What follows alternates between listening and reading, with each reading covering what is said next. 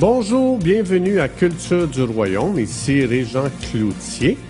Notre vision est d'équiper notre génération à découvrir leur nouvelle identité afin que tous puissent expérimenter leur plein potentiel. Pour en savoir plus, visitez notre site internet à cultureduroyaume.com. Bonne écoute. Bonjour, aujourd'hui je continue sur cette série La nouvelle identité. On est rendu à la partie 3. Donc, euh, j'ai expliqué euh, euh, l'identité du Fils, de l'enfant de Dieu. J'ai expliqué l'identité du serviteur, ami.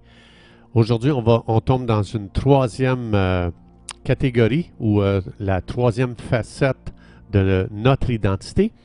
Pour comprendre la puissance de notre identité, il faut s'imaginer que le royaume de Dieu, c'est comme une maison avec une famille qui vit à l'intérieur. Donc, on a vu dans Éphésiens, j'ai expliqué, le Saint-Esprit nous dit, nous ne sommes plus des étrangers, parce qu'un étranger est très limité, il est complètement à l'extérieur de la maison, puis il n'a aucun droit. Donc, c'est pour ça que son activité, elle est nulle, elle est à zéro. Donc, euh, parce que euh, l'activité d'un étranger est absente dans la maison paternelle. L'étranger n'a aucun droit, il n'y a pas de privilège.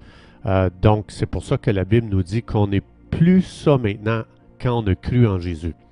Donc, il faut savoir que chacun de nous, on expérimente le royaume de Dieu dans la mesure de la révélation que nous avons de notre nouvelle identité quand on a reçu et cru en Jésus-Christ.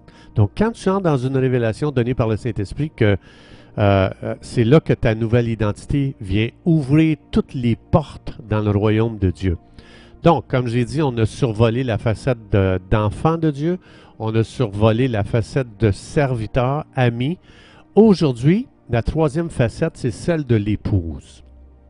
Donc, dans la Bible, on voit quand on étudie le Nouveau Testament, même l'Ancien Testament, ça a été prophétisé depuis toujours, que euh, euh, Jésus-Christ viendrait, Dieu fait homme, viendrait se, se, euh, chercher une épouse, se faire une épouse, qu'on appelle l'Église.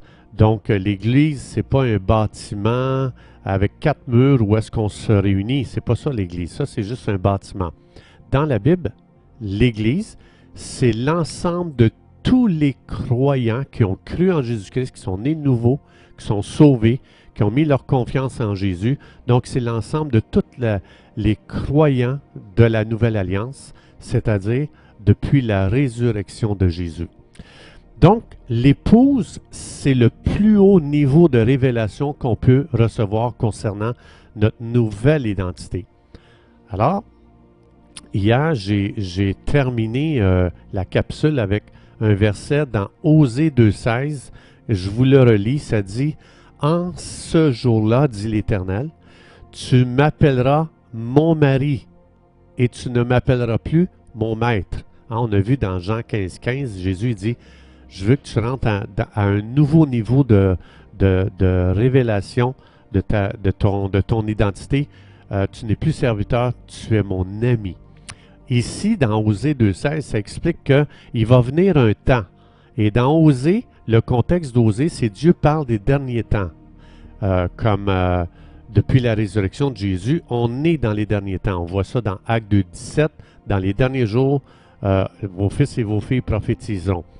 Donc, j'ai expliqué que Jésus est venu se préparer une épouse qui est l'Église, qui est l'ensemble des croyants. On voit ça dans Apocalypse chapitre 19, verset 7. Donc, ce qu'il faut savoir, c'est que Épouse ou mariage, c'est le plus haut degré de relation possible. C'est la relation la plus haute, la plus sacrée, la plus permanente, la plus intime. Au point que dans Genèse 2.24, ça dit, ce genre de relation-là, tu, vas te, euh, détacher de, des liens les plus forts pour entrer dans ce genre de relation-là. Hein. Quand ça dit l'homme quittera son père et sa mère, c'était quand même les liens qu'on avait les plus forts. Tu quittes tout pour ce genre de relation. Et ce que ça donne, on va voir dans Éphésiens chapitre 5, versets 27 à 29, ça dit, Dieu fera paraître devant lui cette Église glorieuse. Ça, c'est l'Église, l'épouse de Jésus. Glorieuse, sans tache, ni ride, ni rien de semblable, mais sainte et irrépréhensible. Là, ici, ce qui explique, il dit, verset 28, c'est ainsi que les maris doivent aimer leur femme comme leur propre corps. Celui qui aime sa femme s'aime lui-même. Car jamais personne n'a haï sa propre chair, mais il la nourrit et en prend soin comme Christ le fait pour l'Église. Donc, ce genre de relation-là que Jésus a avec l'Église, ça fait que ça dit ici, il la chérit, il va la laver, il la purifie, il la rend parfaite. Souvenez-vous, j'ai expliqué que ton identité, c'est comment je définis ma vie. Et comment je définis ma vie va définir mes actions et va définir mes émotions. Comme par exemple ici, on prend l'image d'épouse-époux.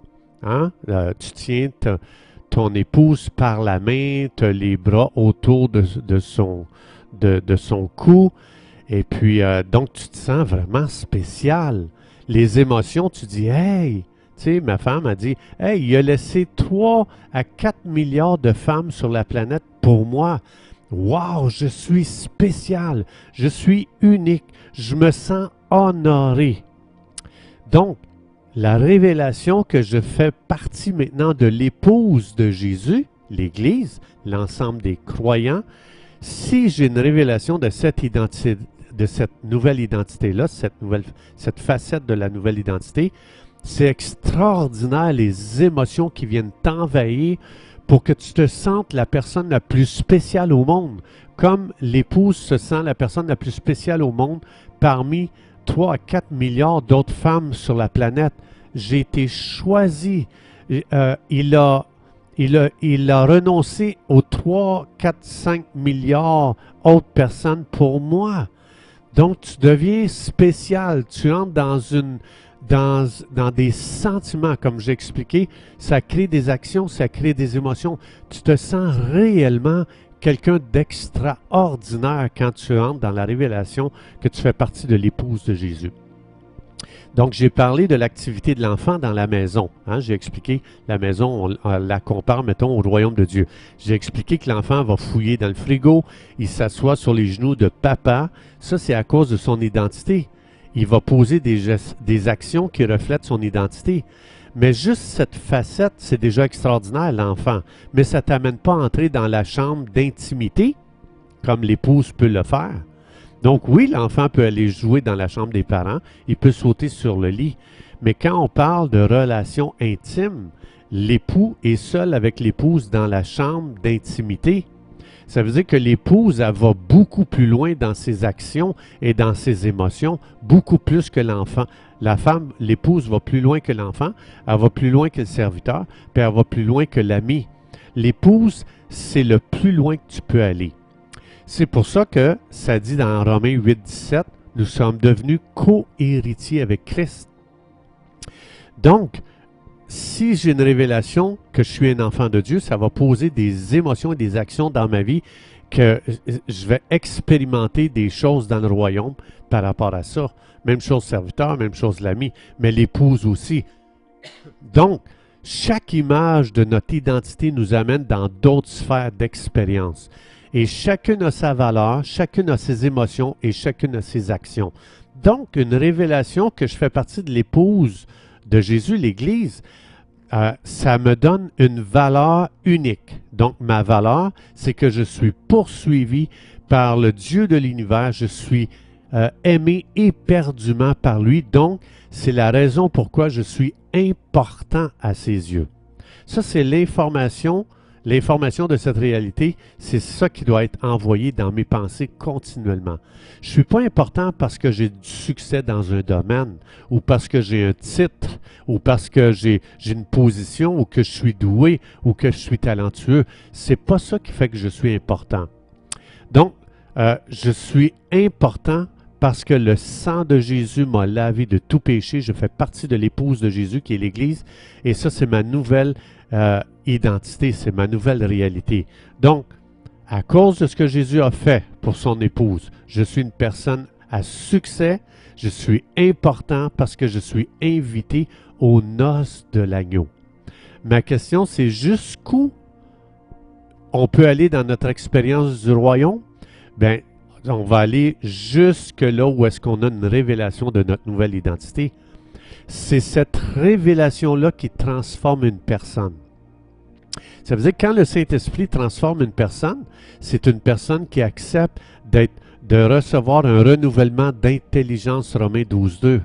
Le processus du Saint-Esprit pour transformer une personne, c'est premièrement, il va lui révéler que nous sommes nouveaux, nous sommes une nouvelle personne par l'œuvre de Jésus-Christ et non pas en cherchant à changer quelque chose de par moi-même. Mes efforts, ça me décourage et ça décourage les autres aussi qui essayent de me changer. Ça, c'est inutile. On, se brûle, on perd de l'énergie. Il faut plutôt amener les gens à, à avoir cette révélation-là de leur nouvelle identité.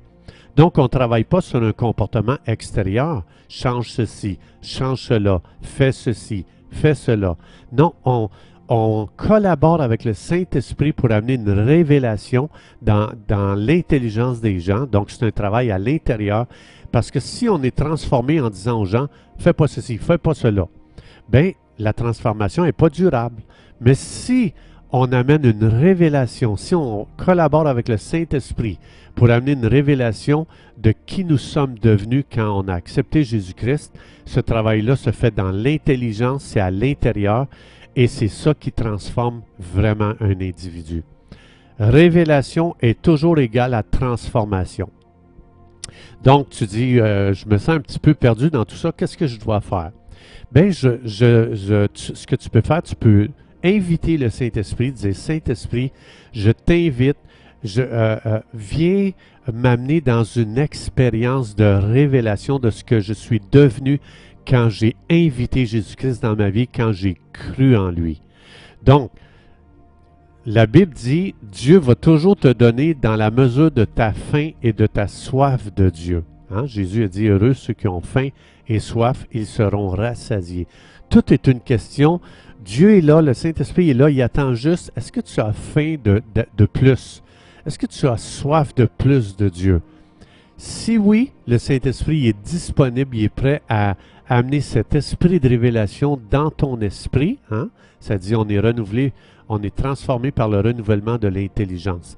Il va venir dans ton esprit, il va te donner une révélation selon ta soif, selon ta faim, et c'est ça qui va changer ta vie. Mais si tu n'as pas cette révélation-là, là, on va mettre de la pression extérieure pour changer ton comportement extérieur, et ça, ce n'est pas une vraie transformation. La vraie transformation vient d'une révélation donnée par le Saint-Esprit dans ton esprit intérieur. Chers amis, c'est tout le temps que nous avions. Merci d'avoir été des nôtres et à la prochaine.